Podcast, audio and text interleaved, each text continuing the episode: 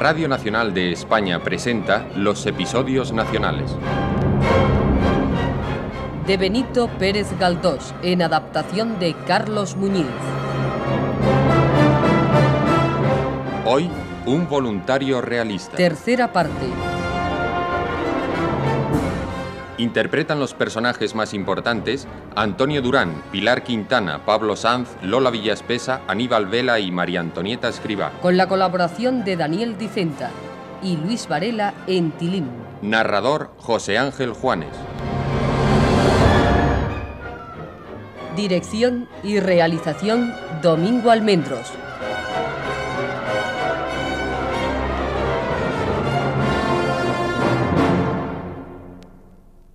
En el convento de San Salomó, el fuego se estaba propagando con fulminante rapidez, siendo de notar que parecía haber comenzado por dos puntos distintos, por la sacristía y por las habitaciones ruinosas que estaban debajo de la celda de Sor Teodora de Aransis. Las llamas invadieron la iglesia y de una manotada hicieron estallar todos los vidrios, entablándose fuertes corrientes de aire que engordaron los horribles dragones de fuego y estrecharon en sus mil brazos ondulantes las vigas de la techumbre. La sacristía centro y raíz del incendio, enviaba llamas por el pasillo que conducía al locutorio, mientras el fuego trepaba a las galerías incendiando las celdas altas. Felizmente la escalera estaba libre y aunque muy cargada de humo, permitía a las monjas bajar al claustro. ¿Qué ocurre? ¡Hay fuego en San Salomón! ¡Fuego en San Salomón! ¡Vayamos a socorrer a los padres!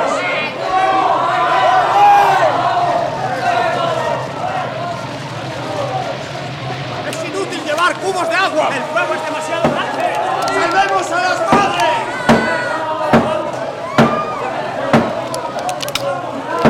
Es imposible salvar nada. Las llamas han avanzado tanto que ya no se puede estar aquí. ¡Todos! ¡Hay peligro de hundimiento! Daremos un premio al que entre en la iglesia para salvar al símbolo de la Eucaristía. ¡Vamos, madre! Aquí no hay nadie que quiera suicidarse. ¿No ve que no se puede hacer ya nada? ¡Es imposible! ¡Las llamas salen ya por el pasillo! Madre Transfiguración. Madre, ¿está usted ahí? Sí. El Señor me ha dejado vivir. Y Sor Melitona de San Francisco. La he visto hace un momento. ¿Se ha salvado la Madre Rosa de San, Pe- San Pedro regalado? Sí. Ahí, ahí está. Sorana, Sorana, ¿está usted aquí? Sorana, allá está. Se ha empeñado en salvar sus colchones. Y por tales pingajos han estado a punto de perecer dos hombres. personas muy imprudentes. ¿Y la madre Montserrat? Aquí estoy, hijas. Aquí estoy, más, más muerta que viva. Por más que la busco, no consigo encontrar a Sor Teodora de Aram. ¿Dónde está Sorteadora de Aransis, madre? Ya le digo que no lo sé. No está aquí, ni allí, ni allá, en ninguna parte. ¡Jesús sacramentado! ¡Se habrá quedado en su celda! Por las sagradas llagas, si hemos subido a su celda y ni rastro, completamente vacía. Solo había allí los restos de un festín, como si alguien hubiera estado comiendo. Es curioso que el incendio ha sido intencionado. Aquel hombre, no me queda duda de que ha sido él. ¡Conteste, por ¡Hay que salir al momento! ¡No puede perderse un minuto! ¡Afuera, señoras! Gracias a Dios. Al fin hay alguien que manda en este ¡Afuera! ¡Afuera, señoras! ¡Abriremos un boquete en la tapia de la huerta! ¡Vamos, muchachos! ¡A ellos!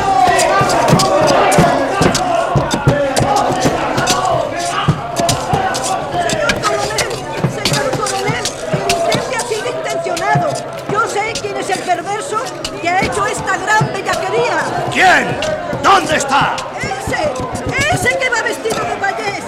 Ahora mismo está saliendo por el boquete que hay ya abierto. ¡A ese! ¡A ese que se escapa! ¡Barramurdis! ¡Ahí va! ¡Cuidado! ¡Es él!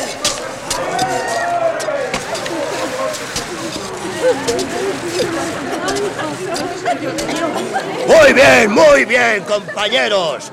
No pensé que le cogeríamos esta noche. Bien decía yo que se había metido aquí. Así que también incendiario. Menudo criminal. Ahora, señoras, salgamos. ¡Mucho orden! ¡Digo que mucho orden! Esta noche le voy a romper a alguno la cabeza.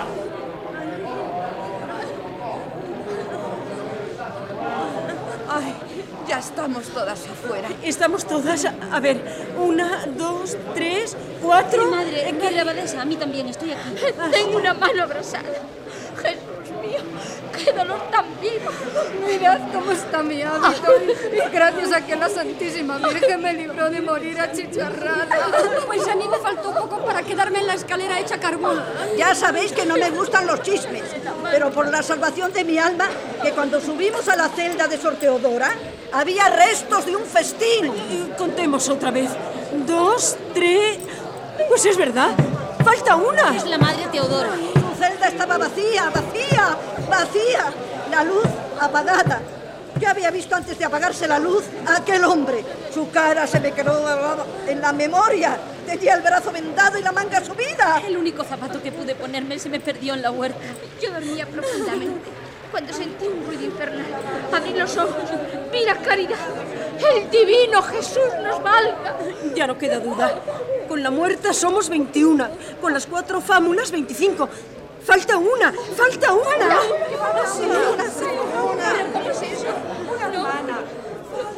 Óiganme, hermanas, ¿sería yo capaz de decir una cosa por otra? Un hombre, había un hombre. ¿Por qué nos quemaría nuestra casa ese malvado? ¿Por qué? Adiós, San Salomón. Adiós para siempre. ¡Adiós! ¡Adiós, San Salomón! ¡Señor! ¡Padre nuestro! Pues tú lo has querido ser. Pobres debemos ser y pobres seremos. Bendito sea el poder de Dios.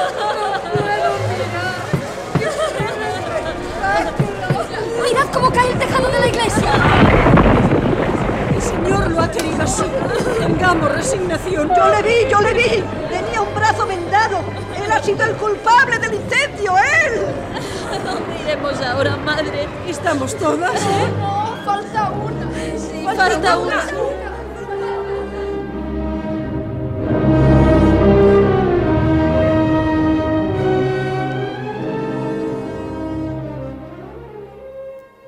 Las buenas madres de San Salomó quedaron entregadas a su dolor y tomaron el camino del albergue provisional que les preparó el obispo de Solsona. A la mañana siguiente, cuando aún echaba humo y chispas el cadáver tostado de San Salomó, don Carlos Garrote estaba en su alojamiento de la calle de San Francisco, acometido de un mal que con frecuencia padecía y que en los últimos años se le había recrudecido bastante, la cólera. Le acompañaban el borracho Mañas, guerrillero estúpido que los caudillos habían arrinconado por no servir más que de estorbo.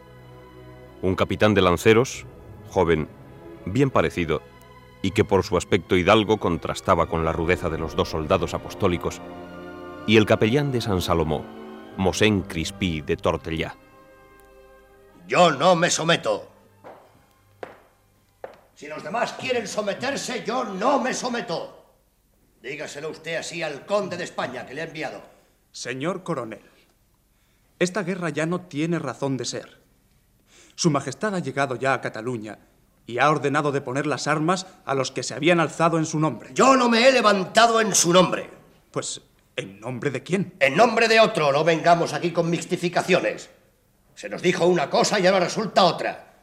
Esto es un juego indecente. ¡Un juego indecente! Pero, señor coronel de mis pecados, si su majestad declara que es libre, que no hay tal jacobinismo en palacio, que pondrá la fe católica por encima de todo, ¿qué hemos de hablar nosotros?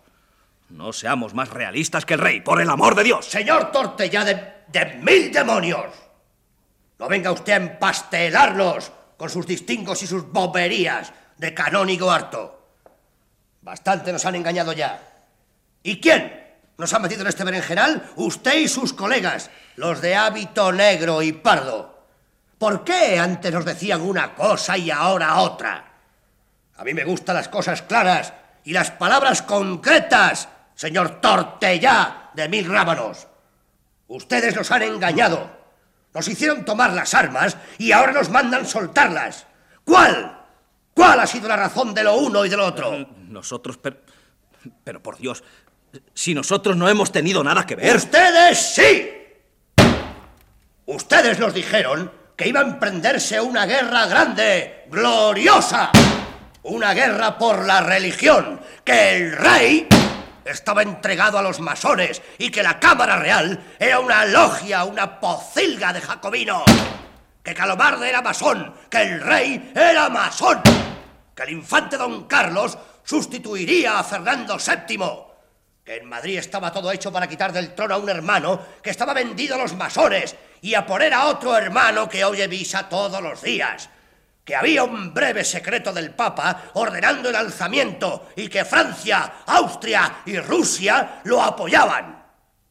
Y ahora, ahora nos dicen que todo ha sido una broma, que dejemos las armas. Esto es jugar con hombres formales. Ahora llegará el rey y hará un picadillo masónico con la carne de todos los que se han batido en Cataluña por la causa santa, divina, inmortal de la fe y de la monarquía. ¡No! Lo primero que ha dicho Su Majestad es que perdonará a todo el mundo. Eso lo dice para que soltemos las armas, para que nos entreguemos como corderos. Pero ya veremos qué se hace de nosotros en cuanto las soltemos. Perdón. Perdonar. Qué ironía. Linda cosa es el perdón masónico. Los mismos que han dirigido esa trama serán los primeros en aconsejar al rey castigos terribles. Sus deberes de militar, el uniforme que viste, el bien del país y la suerte de muchos hombres exigen de usted que se someta a la voluntad del rey. Si ha pedido prudencia y cordura, debemos obedecerle. Yo no me someto. A mí no me sobornan las charreteras ni me asusta la horca. Cuando mi conciencia me acuse, me fusilaré yo mismo. Yo no me someto. Aquí hay mucha, muchísima inmundicia. Esto da náuseas. Somos militares y debemos obediencia al rey. Obediencia. Ah, señor oficial. Yo no obedezco más que a Dios, que fortalece mi brazo y afila mi espada contra los jacobinos. Veo que mira usted mis charreteras. Desde hoy las considero como una deshonra. No puedo servir a dos señores. ¡Fuera estas insignias! No quiero pertenecer a este rebaño de miserables. Desde hoy soy libre. Combatiré solo. Combatiré por la fe y por el verdadero trono, allá, en mis benditas montañas donde jamás se conoció la traición. Caballero, yo me voy. Nada tengo que hacer aquí. Por fortuna, los jefes principales del movimiento conocen lo descabellado y ridículo de sostener esta situación más tiempo. Y ya han dicho que depondrán las armas. Cada cual es dueño de meterse en el lodo hasta el cuello. Buenas tardes.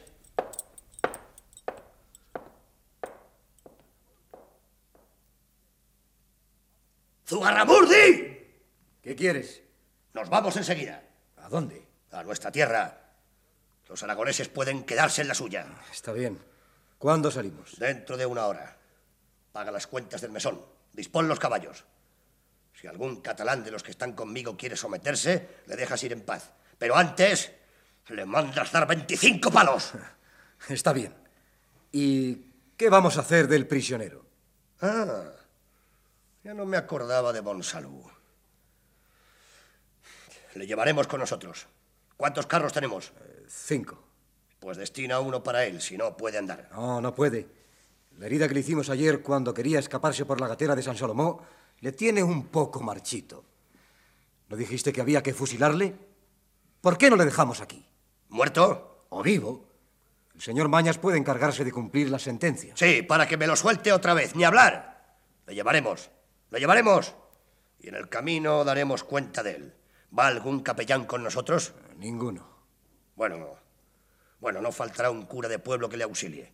Dale bien de comer, que es a la vez, como nosotros. Está bien.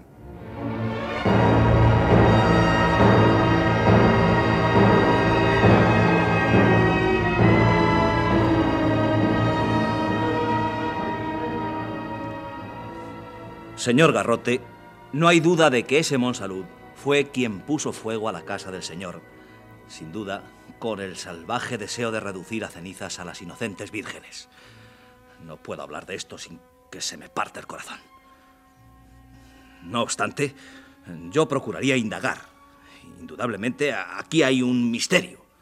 Ese hombre... Pero en fin, volvamos al asunto que me ha traído aquí. Es preciso deponer las armas.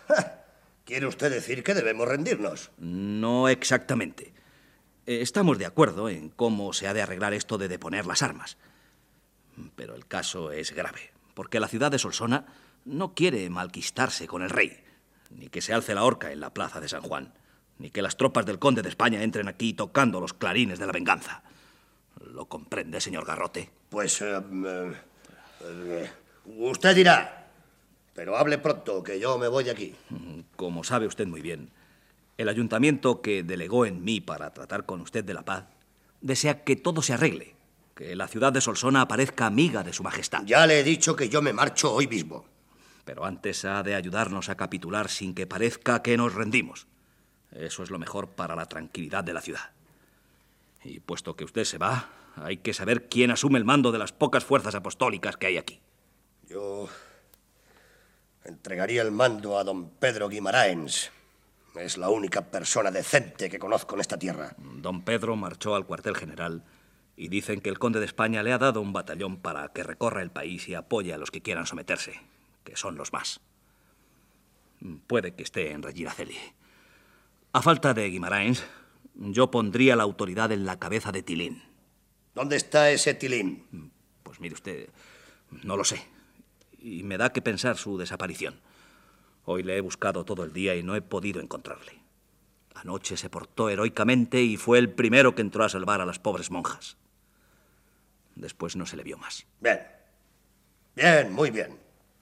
Conviene que quede en la división apostólica de Solsona una sombra de autoridad. Pero es preciso que esta farsa asquerosa que llaman paz, yo diría deshonra, se haga con visos de convenio. Yo delego mi autoridad. Sí, el bando apostólico de Solsona es digno de tener por jefe a un borracho. ¡Viejo Mañas! Deja ya esa botella, que voy a darte una noticia. Te confiero el mando Toma el bastón que lo atestigua. ¡Animal!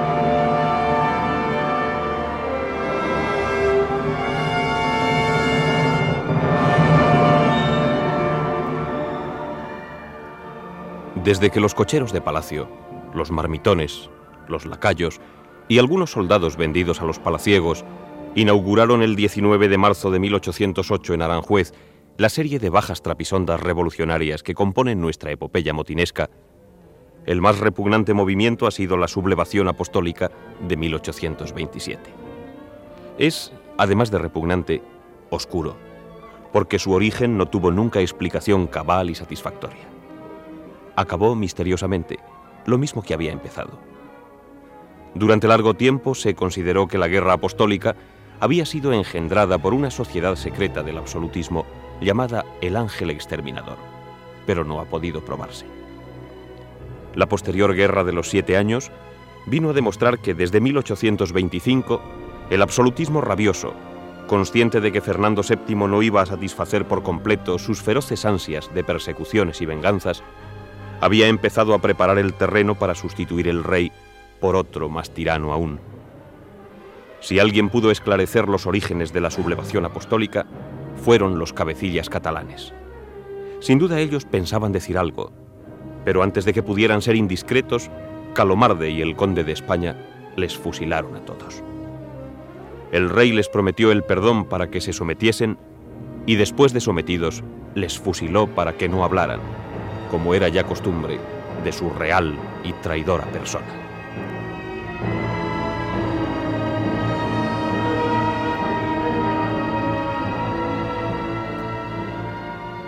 Al anochecer del día que siguió a la catástrofe de San Salomó, un cochecillo de dos ruedas corría por el detestable camino que va de Solsona a la conca de Tremp. Era un vehículo cerrado, como una especie de cajón alto, con portezuela en la parte posterior y en la delantera un ventanucho pequeño, sin vidrio. Lo conducía un hombre joven, sentado en media cuarta de tabla, adherida a la limonera de la derecha. ¡Socorro! No, no vale pedir socorro, señora. Nadie oye, nadie ve. ¡Socorro! ¡Socorro! Por la salvación de tu alma, Pepe. Por la memoria de tu madre, déjame, suéltame. Déjame en medio del camino y vete solo con tu endiablado coche. No te guardaré rencor, Tilín. No te tendré miedo. Me acordaré de ti en mis oraciones. Ay, sé bueno conmigo. Ten piedad de mí. Es verdad que yo soy un malvado, que me condenaré, que arderé en el infierno. Pero ¿de quién es la culpa? Tuya, infame ladrón. Incendiario. Tuya, monstruo emparentado con todos los demonios del infierno. Mucho más humano sería si me mataras. Viva o muerta, infame bandido. No arderé como tú en los infiernos. Estarás solo y padecerás eternamente, siempre quemándote en tus sacrílegas pasiones, sin satisfacer en toda la eternidad la sed rabiosa de tu alma. Eh, el infierno. Pues poco que me gusta a mí el infierno. Ya sé que he de ir a él, ya lo sé. Si de todos modos he de ir a él, que sea.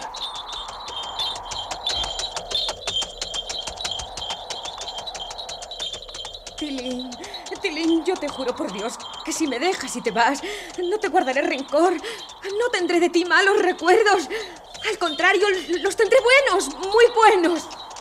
A nadie le diré que pegaste fuego a San Salomón. Que en la confusión del primer momento me cogiste, me amordazaste y me sacaste por la puerta del locutorio cuando aún se podía pasar por allí. Que me ocultaste después en una casucha de las afueras y que luego me has traído a este viaje horrible que no sé dónde terminará. No diré nada. Solo pediré a Dios que te quite esos malos pensamientos y te dé otros buenos y cristianos que lleven tu alma al cielo. ¿Dónde me volverás a ver? Sí, sí, me volverás a ver. ¡Silencio! No hable ahora. Por aquí parece oírse gente a caballo. ¡So! No me oyes. No me oyes. Di. Ten compasión de mí. Acuérdate de aquellos días en que siendo un niño te cuidabas y estabas enfermo. Ahora soy una vieja. ¿Qué quieres de mí? ¿A dónde me llevas? En la Cerdaña, en lo más alto, en lo más solitario. Allí donde están libres los osos y donde nacen los torrentes, tengo yo una casa. ¿Y allá me quieres llevar? ¡No! Gritaré y alguien me oirá. ¡No puedes hacer eso! ¡No puedes! ¡No, no, no! ¡Ya! ¡Ya!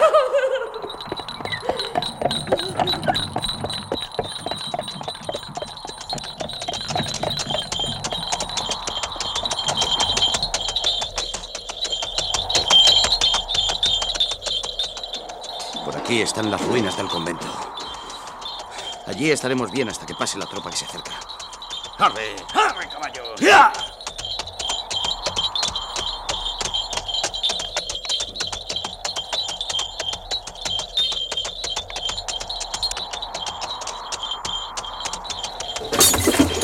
¡Maldita sea!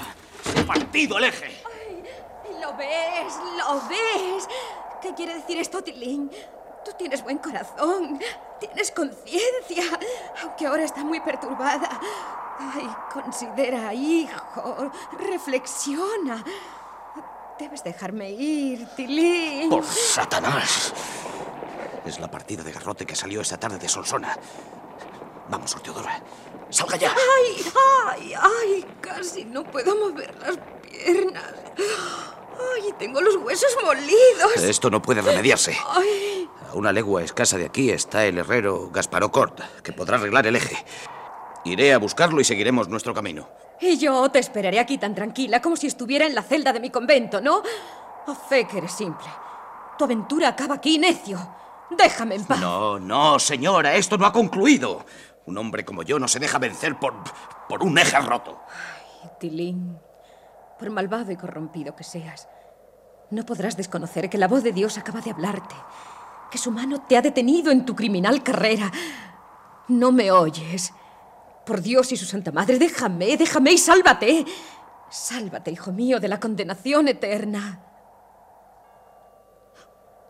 ¿Qué campana es esa? La de Regina Celi. La de Regina Celi. Es un convento.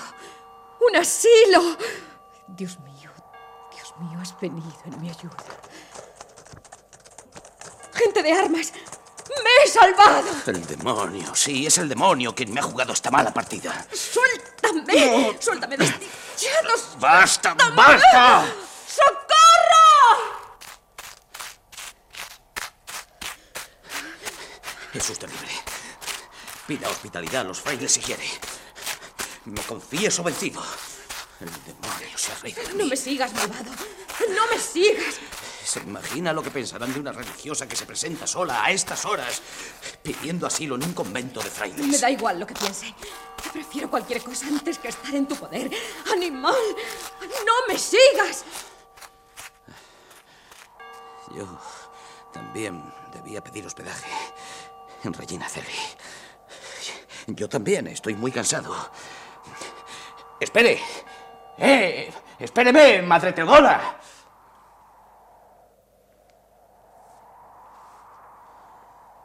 Amigo Guimaraens, ¿no es una monja la que se acerca hacia nosotros corriendo? Si es una monja. Acérquese, hija, acérquese. Eh, ¿Por qué lleva esos hábitos? Padre, soy una pobre monja de San Salomón que se ve obligada a pedir auxilio a los religiosos, caballeros, militares o quienes quiera que sean los habitantes de esta casa. Pero. Pero si no me engaño, este caballero que le acompaña es. es el señor don Pedro Guimaraes. Sí, el mismo, señora. Y a mí se me figura estar viendo a Sor Teodora de Aransis. La misma. Se preguntará usted qué hago aquí. Pues sí, en efecto. Ya sabe que anoche nos quemaron el convento. Yo iba a casa de mis tíos, a Balaguer, porque. porque me encuentro muy enferma cuando se partió el eje del coche. Me vi sola en el camino. Sola no, con el criado de mis tíos. No se necesitan más explicaciones para dar alojamiento a la buena madre. Gracias, caballero. No sabe cuánto agradezco al cielo hallarle aquí. Pues me encuentra por una casualidad. He venido a cumplir un deber militar por encargo del conde de España. ¿Sabe usted? Este sitio es el mejor para cortar la comunicación de los valles del Cordoner con la conca del Tremp. Por eso estoy aquí. ¿Y, y está usted solo? No, tengo un pequeño destacamento esperando las fuerzas que han de llegar de madrugada. Nuestro bendito padre Martín se ha cansado de tocar la campanilla y, y es preciso que no deje de hacerlo, padre Juanico. Solo así podrá orientarse la brigada hasta aquí. En cuanto a usted, señora mía, en este ruinoso convento podrá reposar hasta mañana. Aunque no hay comodidades de ninguna clase. ¿Verdad, padre Juanico? Ciertamente. No importa. Me basta con hallarme en lugar seguro. Debe ser una partida fugitiva. ¿Qué pasa? Dispénseme usted, madre. Y usted también, padre Juanico. Vaya, vaya su excelencia. Yo acompañaré a la reverendísima madre a la única habitación medianamente digna que tenemos. Por aquí, madre, acompáñeme. Jesús bendito. Está todo hecho una pena. Cuánta ruina. Esta casa, señora, está así desde la acometida de los franceses, el año 10. Resina Celi era una casa de clérigos regulares. Entonces éramos 35. eh, Ya no somos más que dos. El padre Martín y yo. Vivimos aquí tranquilamente. Es decir, vivíamos tranquilamente hasta que esta noche, a eso de las 10, se nos metió el señor Guimaraes con 60 soldados de su majestad. Estamos listos. Venir a turbar a dos pobres religiosos moribundos que esperamos por instantes la última hora. En fin, paciencia nos de Dios. Esta es la única habitación que podemos ofrecer a vuestra maternidad. ¿Esta es la habitación? Eh, No tenemos otra. En cuanto al lecho para dormir, no espere que se lo ofrezcamos porque, porque no lo tenemos. El padre Martín y yo dormimos en el suelo. Está bien, reverendo padre. Deme usted una luz y, y ayúdeme a cerrar estas ventanas. Estas ventanas no se pueden cerrar, hija mía. Y tampoco se cierra la puerta. En una palabra, Madre Reverendísima, aquí no se cierra nada. En Resinas Deli no hay llaves, ni cerrojos, ni trancas, ni candados. Puede vuestra maternidad entornar las puertas y afianzarlas con un palo. Como no hay viento, no se abrirán. Eh, aguarde, aguarde un momento que traeré una lámpara.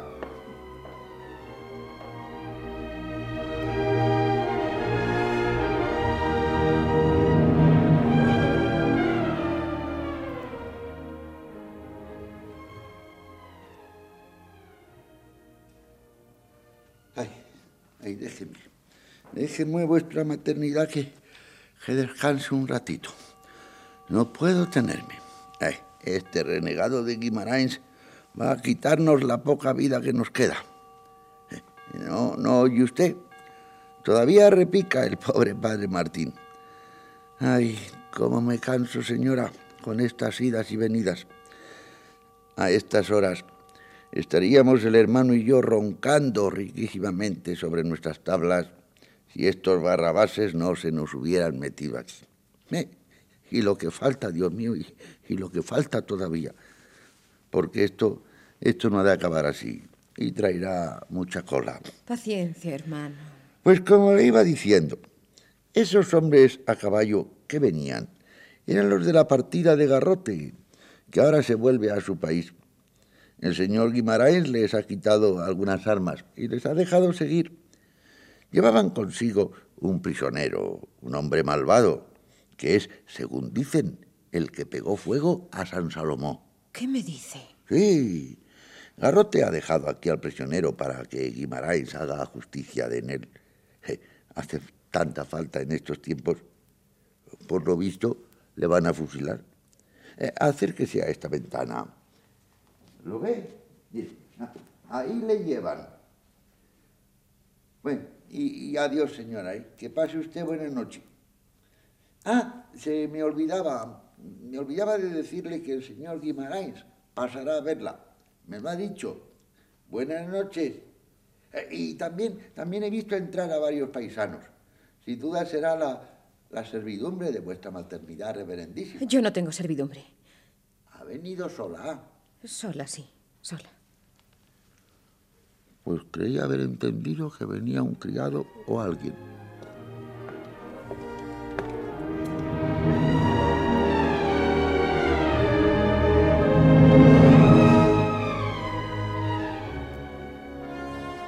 Sí, aquel tenaz guerrillero, don Carlos Garrote, tuvo que abandonar parte de sus armas en Regina Celi. Él no se sometía, pero se retiraba de la lucha. No disparaba un tiro en contra de la causa apostólica, pero tampoco en pro del rey, cuya doblez conocía como nadie. Deferente y cortés con don Pedro Guimaraens, a quien apreciaba por sus altas cualidades, no solo le entregó algunas armas, sino también al prisionero.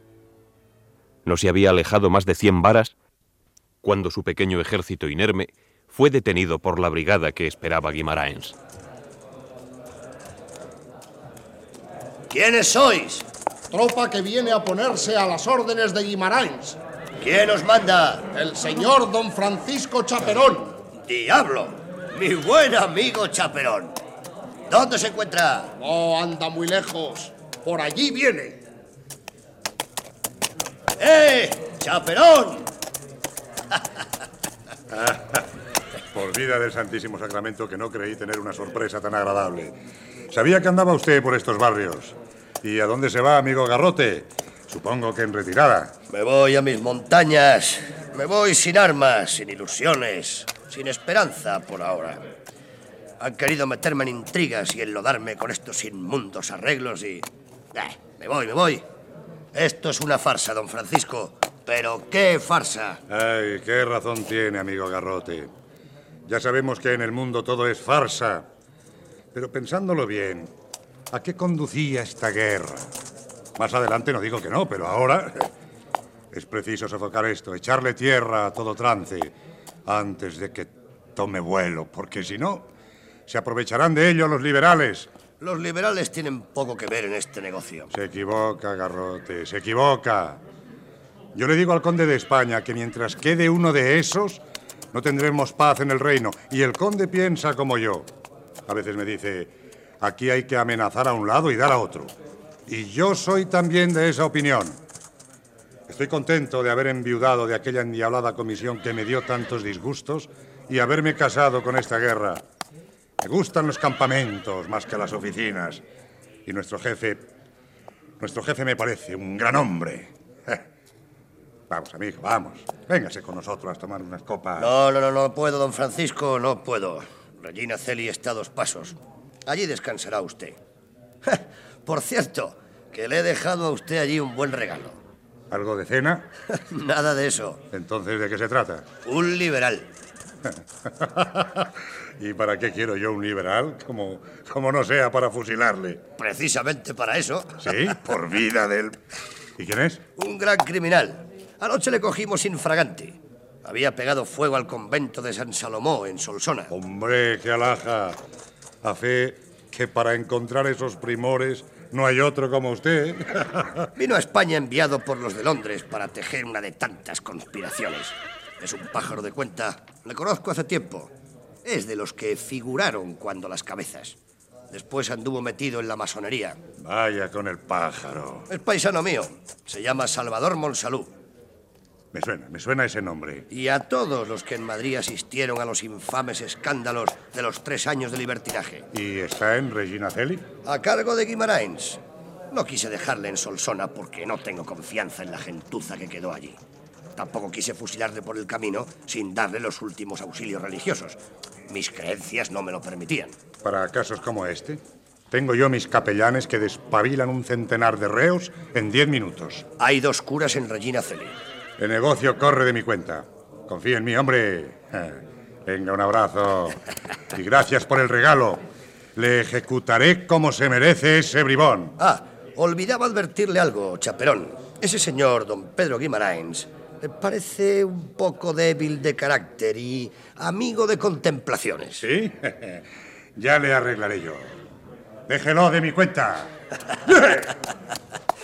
Hay que ser inexorable, chaperón inexorable. No lo olvide. Y mucha suerte.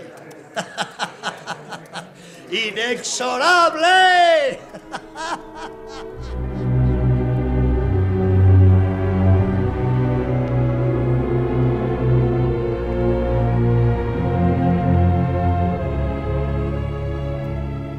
Después de doce años de claustro, de calma y de tibia y rutinaria devoción, Teodora de Aransis perdía su entereza y paz espiritual por la ausencia de un desconocido. No siendo extraordinaria su religiosidad, había sentido un brusco llamamiento de la vida exterior y mundana, de toda aquella vida que había puesto, junto con sus cabellos, a los pies del esposo. En la mente de Sor Teodora había una idea inmutable, el sacrificio del hombre encerrado en las mazmorras de Regina Celi. Ella no podía consentir que pereciese aquel hombre tan noble y protestaba contra la calumnia de que fuera incendiario de San Salomón. Tan grande injusticia la ponía furiosa. Estaba tan ensimismada en sus pensamientos que casi no se dio cuenta de que entraban a verla. Madre Teodora, ya le diría al padre Juanico que pensaba pasar a verla, ¿no?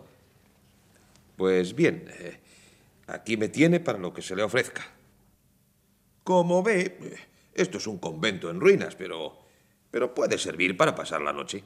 Ya me ha dicho el padre Juanico que hay bastante gente en Regina Celi y pasando la noche. Sí, a los 60 soldados que estaban conmigo hay que añadir ahora otros tantos que ha traído el brigadier Chaperón, que por cierto se muestra muy seco y disciplinario.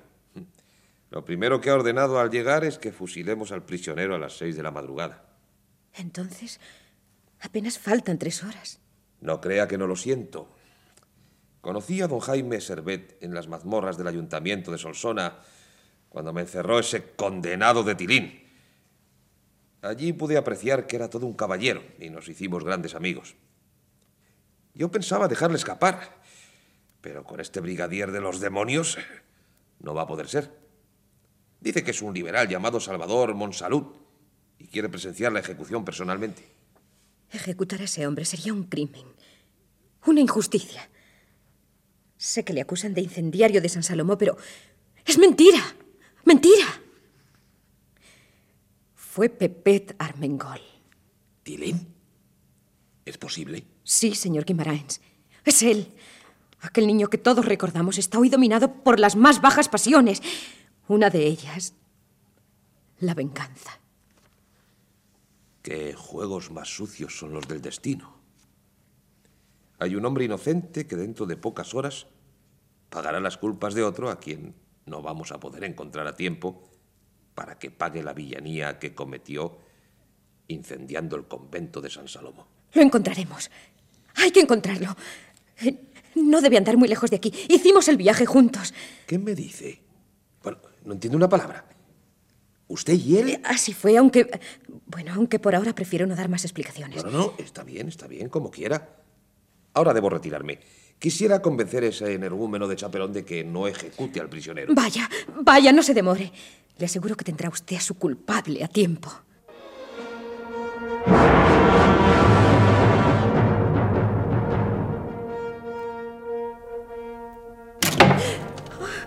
¿Quién anda ahí? Conteste. Soy yo, señora, soy yo. He estado espiándola por la ventana desde afuera. Ya ve que aún aquí, donde está la monja más segura, vengo sin temor a nada. Ni a la misma muerte. Ay, ¿Eres tú, Pepe? No hable alto. Soy Pepe o Tilín, como prefiera. Vengo a decirle una última palabra. He perdido la partida. El ángel que a usted la protegía me destrozó en mitad del camino. Solo un recurso me queda. El recurso de la muerte, que es ya mi único consuelo. Sigue, Tilín. Te escucho sin enfado. El mundo se acabó para mí, señora. Ninguna de las ambiciones de mi alma he podido satisfacer en él. Ni soldado, ni amante, ni gloria, ni amor. Todo perdido. Los deseos no son satisfechos. Son, son como ascuas que no puedo trocar en llamas, ni tampoco en cenizas. Y ahora piden mi sangre, señora. Mi sangre malvada. Monja, dime que me perdonas y, y moriré contento. Perdonarte. ¿Has podido dudar de mi perdón siendo sincero tu arrepentimiento? ¿Reconoces tu sacrilegio? ¿Tu infame conducta? Yo, yo no reconozco nada. Solo sé que amo, que adoro. Y que por esto solo. Por esto solo merezco misericordia. No sé más, sino que mi alma me abrasa, que pongo sobre todo el universo a una sola persona, que esa persona me aborrece y, y que no quiero vivir. Perdón. Pido perdón. Porque es lo único que puedo esperar ya. Te lo doy, Pepet. Gracias. Eso me consolará en la otra vida. Señora, adiós. Voy a matarme. Ya no tendrá que temer ninguna fechoría de mí. ¡Aguarda! ¿Se opone usted a mi muerte? No, no, no me opongo. ¿Por qué? Porque la mereces. Bien, señora, entonces todo ha concluido. El infierno me llama y voy al infierno. ¿Y por qué no al cielo? Al cielo. Ya no hay cielo para mí, ni, ni puede haberlo. ¿Por qué? Porque soy un miserable, porque amo un imposible. Porque usted me aborrece. ¿Y si dejase de aborrecerte? ¿Y si te amase? Señora, señora, no juegue usted con mi corazón. ¿Y cómo ha de poder amarme usted? Pues muy sencillo. Mereciéndolo. ¿Cómo? Un acto de abnegación sublime. Uno de esos actos que ponen de manifiesto la superioridad de un alma. Basta para encender el amor en el corazón más frío. El mío no puede ser conquistado de otra manera, Tilín. Si eso fuera verdad, si el mundo no fuera un centro de vulgaridad, si existiera la posibilidad de esos actos sublimes, ¿qué no haría yo por merecer esa vida que anhelo? Escúchame. Y tendrás lástima, mucha lástima de mí. Si entraste en Regina Celi poco después que yo, verías que los guerrilleros dejaron aquí a un pobre preso, a quien acusan de jacobino y de incendiario de San Salomón. Eso es falso. El incendiario del convento soy yo. Ya lo sé. Pero en lo de jacobino tienen razón, no puedo menos de confesarlo. Don Jaime Servén. Sí, le conozco. Me hizo una jugarreta buena. Por él perdí la confianza de mi primer jefe. Pero no sabe seguramente que han decidido fusilarle. Y que dentro de unas horas, escasas, se cumplirá esa horrible sentencia. Me lo figuraba. Pues bien, Tilín, ese hombre, ese a quien tú llamas don Jaime Servet, es mi hermano. ¿Qué? Comprendes ahora mi desesperación, mi agonía.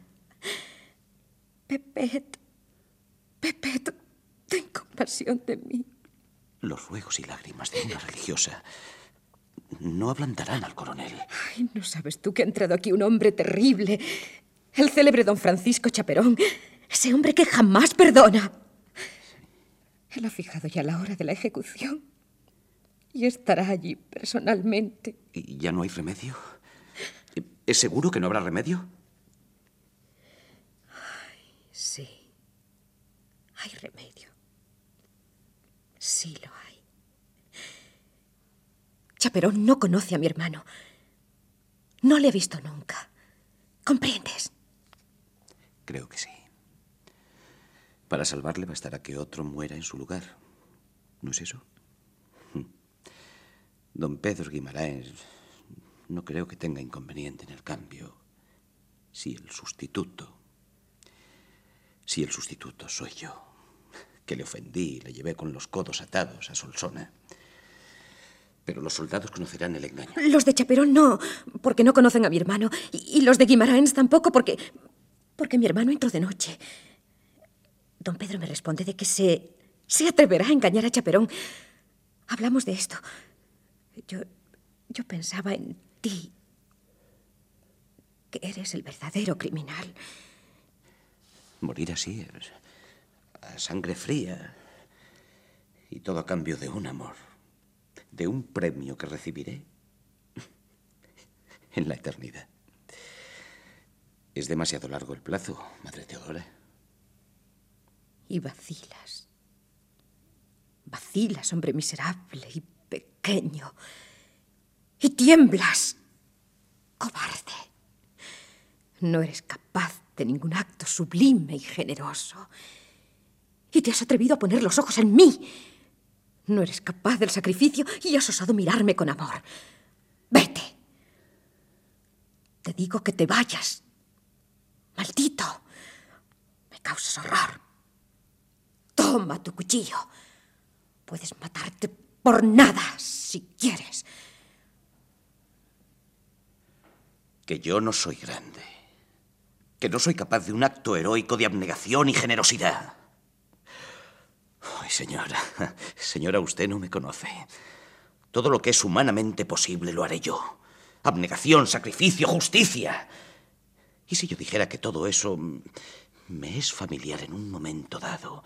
Que es mi centro, mi elemento, como lo es al pájaro la altura. Señora, si Guimaraen sabe arreglar esto, su hermano estará a salvo. Perdóname si te ofendí creyéndote incapaz de un acto generoso. La eternidad. Qué lejos está eso. Dios mío, qué lejos. Toda la existencia terrenal es un soplo. El tiempo, todo es un segundo. Ahora morirás cristianamente y tu abnegación por salvar a otro hombre, tu generoso, sublime rasgo de caridad, tu espíritu de justicia, te llevarán derecho al cielo, donde gozarás de Dios eternamente. Sí, pero solo. Solo no. Pronto me reuniré contigo para gozar juntos del verdadero amor de los ángeles. el amor de los ángeles. Ya está amaneciendo. Ya llega mi hora. Para mí viene la aurora de un día triste, como todos los días.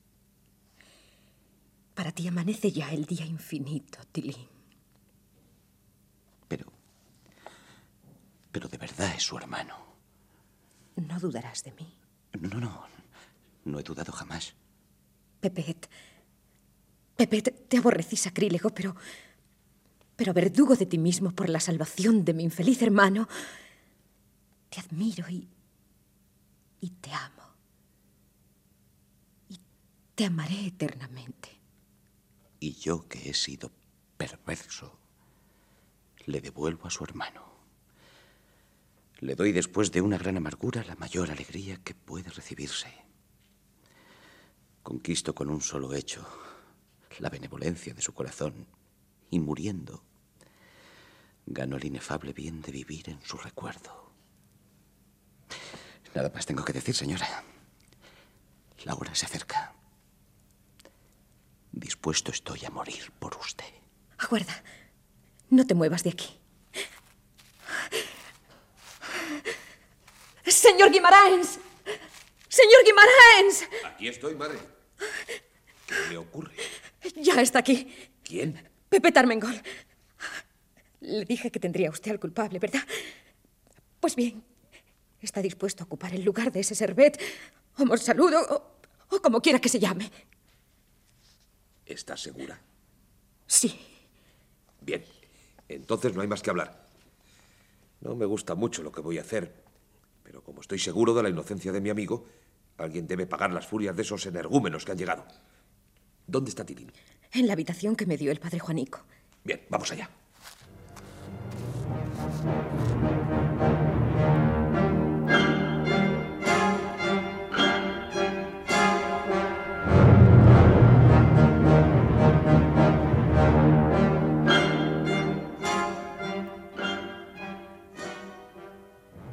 Ya se lo han llevado. Impostora. No, no. Que me ha impulsado a representar esta horrible farsa no ha sido un capricho del corazón. Ha sido lástima, caridad, eh, compasión, amor al prójimo. No, no sé. Mentira. Mentira. Pues entonces. Entonces ha sido la justicia. Ese hombre es inocente de la destrucción de San Salomón. Si era inocente y Pepet culpable, ¿qué cosa más santa que inducir al culpable a la muerte para salvar al inocente? Impostora. A ti no te toca enmendar las injusticias de los hombres. Justicia. ¿Qué entiendes tú de eso, mujer caprichosa? Has obedecido a un afecto nacido bruscamente en tu pecho. ¡No! ¡No! Voy a decirte la verdad. Soy la voz de Dios que no puede mentir. ¡No! Ese hombre te agrada. Te agrada mundanamente. No, no, no puede ser. Te parecerá así y, y no será cierto. Es, es una alucinación, un, un error, una perversa ficción producida por el demonio. Ese hombre te agrada. Te ha inspirado una ilusión cariñosa. Tú en realidad nunca has tenido una profunda vocación. Te educaste en las Ursulinas de Lérida y, y toda tu familia, las monjas y el viejo capellán, te hicieron creer que la tenías. Pero ya ves que no. Ha bastado una conversación de media hora con un hombre interesante para que todos tus afectos y pasiones, dormidos durante doce años, despertaran. No, no, eso es mentira. No, puede ser. Eso es vergonzoso. Pero es verdad. No le amaste cuando le viste. No. Desde hace doce años estás alimentando la idea de él en tu fantasía, exaltada por la soledad, por la holgazanería. Hace doce años que le amas Y es el mismo. Sí, el mismo. Aquel cuyas facciones, cuyas miradas y palabras han estado tejiendo y destejiendo tu aburrida cavilación día tras día, año tras año, mientras rezabas de boca para afuera. Ay, pobre de ti. En el mundo hubieras sido una doncella honesta, una esposa amante, una madre ejemplar, enclaustrada, sin vocación. Has podido perder tu alma en un instante. Misericordia, Dios mío. No la hay para ti porque has sido impostora. Fue por lástima, por piedad. Mentira. Has abusado de tu influjo sobre Pepet y del loco amor que te tenía para hacerle morir y salvar al que tú amas. Misericordia, Dios mío. Dios mío, Dios mío, misericordia.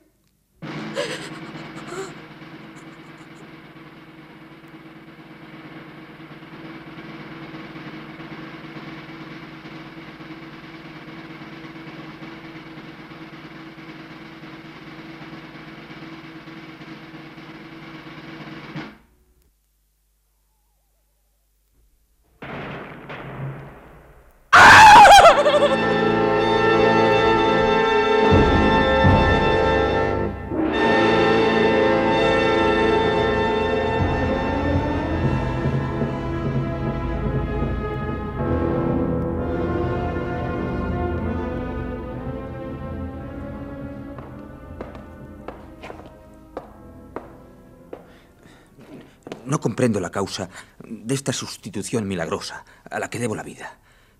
Pero me han dicho que he tenido un ángel tutelar, que ha sido usted, reverenda madre. Yo. Sí, usted. Le debo la vida. Permítame que me arrodille y, y bese esas manos que, que también saben arrancar víctimas a la muerte. Yo no sé nada de lo que usted me habla. ¿Quién es usted? ¿Un aventurero? ¿Un desconocido? Déjeme, por favor. Compañera de la caridad es la modestia. No quiero importunar con mi agradecimiento a un alma superior que, que a las pocas horas de haber hecho un inmenso bien ya no se acuerda de él. Usted es una santa. Yo un pecador. Adiós, señora. Acuérdese de mí en sus oraciones.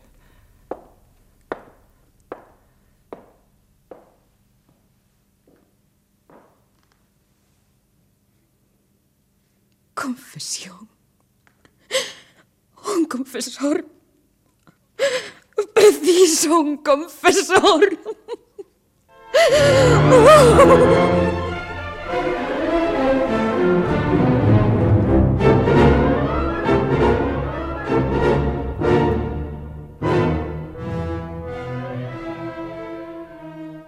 Salvador Monsalud emprendió aquella misma noche su camino.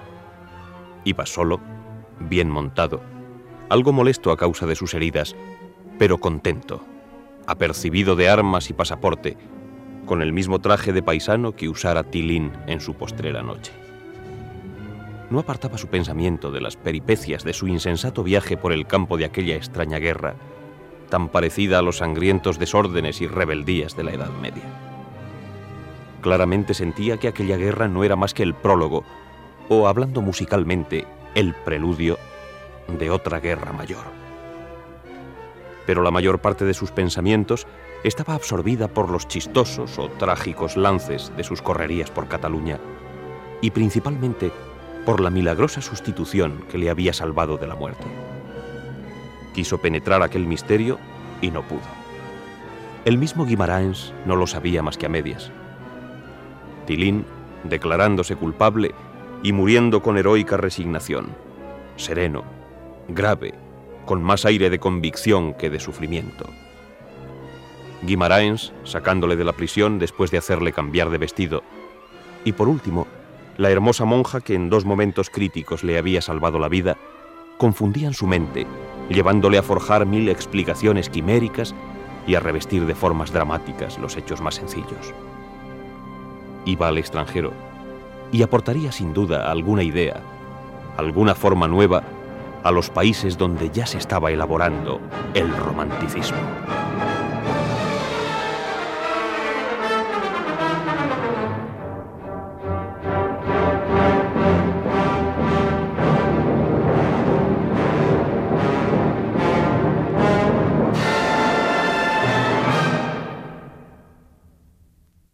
Acabamos de ofrecerles un voluntario realista de los episodios nacionales de Benito Pérez Galdós en adaptación de Carlos Muñiz. Han sido sus intérpretes Antonio Durán en Salvador Monsalud, Pilar Quintana en Sorteodora, Pablo Sanz, Chaperón, Aníbal Vela, Guimaraens, Lola Villaespesa, La Abadesa, Joaquín Dicenta, Padre Juanico, María Antonieta Escribá, Madre Monserrat, José Antonio Ferrer, Zagarramurdi, Fernando Chinarro, en el capellán, y Margarita Esteban, Mari Carmen Mora, Lourdes Guerras, Ángeles Cuetos, Teresa Guaida, Covadonga Cadenas y Maribel Sánchez en Las Monjas. Con la colaboración de Daniel Dicenta y Luis Varela en Tilín. Narrador José Ángel Juanes. Efectos especiales Bernardo Domingo y Joaquín Úbeda. Control y registro de sonido José Fernando González y Francisco García. Montaje musical Gonzalo Corella. Dirección y realización Domingo Almendros.